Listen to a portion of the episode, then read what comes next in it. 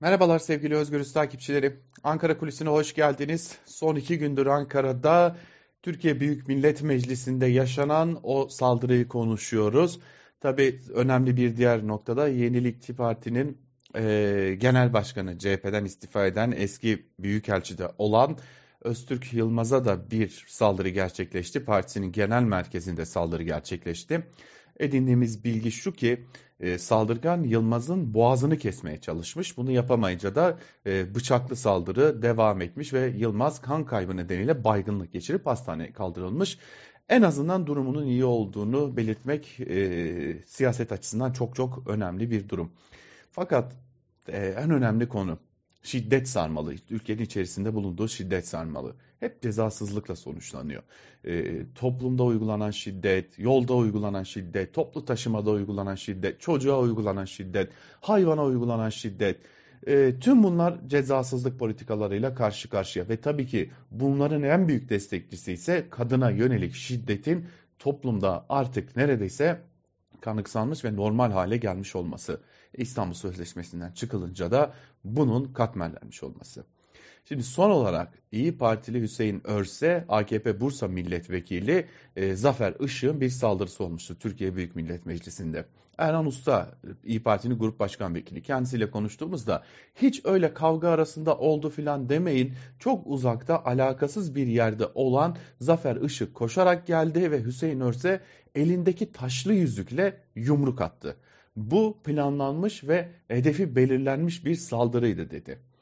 Ee, öte yandan e, İyi Parti adam öldürmeye tam teşebbüs suçlamasıyla da bir suç duyurusunda bulunacağını söyledi. İyi de AKP'nin kendi iç dinamikleri, iç mekanizmaları yani disiplin mekanizmaları işleyecek mi? Ben gün içerisinde çok sayıda AKP'li milletvekiliyle görüştüm. Aralarında yönetici olanlar da bulunuyordu ve öğrendim ki AKP açısından böyle bir durum söz konusu değil. Zaten AKP sözcüsü e, Ömer Çelik de bunun ilk ipucunu vererek böyle bir değerlendirme yapmadık dedi.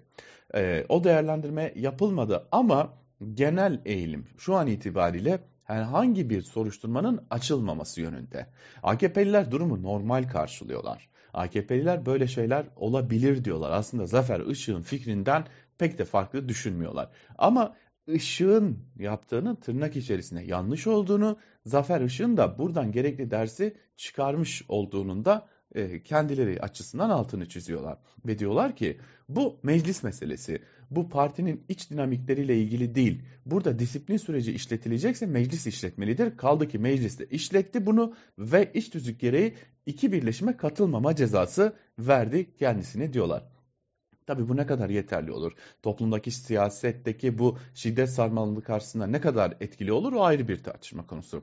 Hoş Zafer Işık'ın yani AKP'li isminde meclisteki birleşimlere katılmaması konusunda e, pek bir üzüntü duyup duymayacağı da meclis garnisiyle birlikte ortaya çıkmış oluyor. E, çok rahat bir şekilde gözlemlemiş oluyoruz ki e, Zafer Işık sadece neredeyse 5 yıl geçmiş olmasına rağmen biri yemin töreni olmak üzere 4 defa meclis kürsüsüne gelip konuşma yapmış.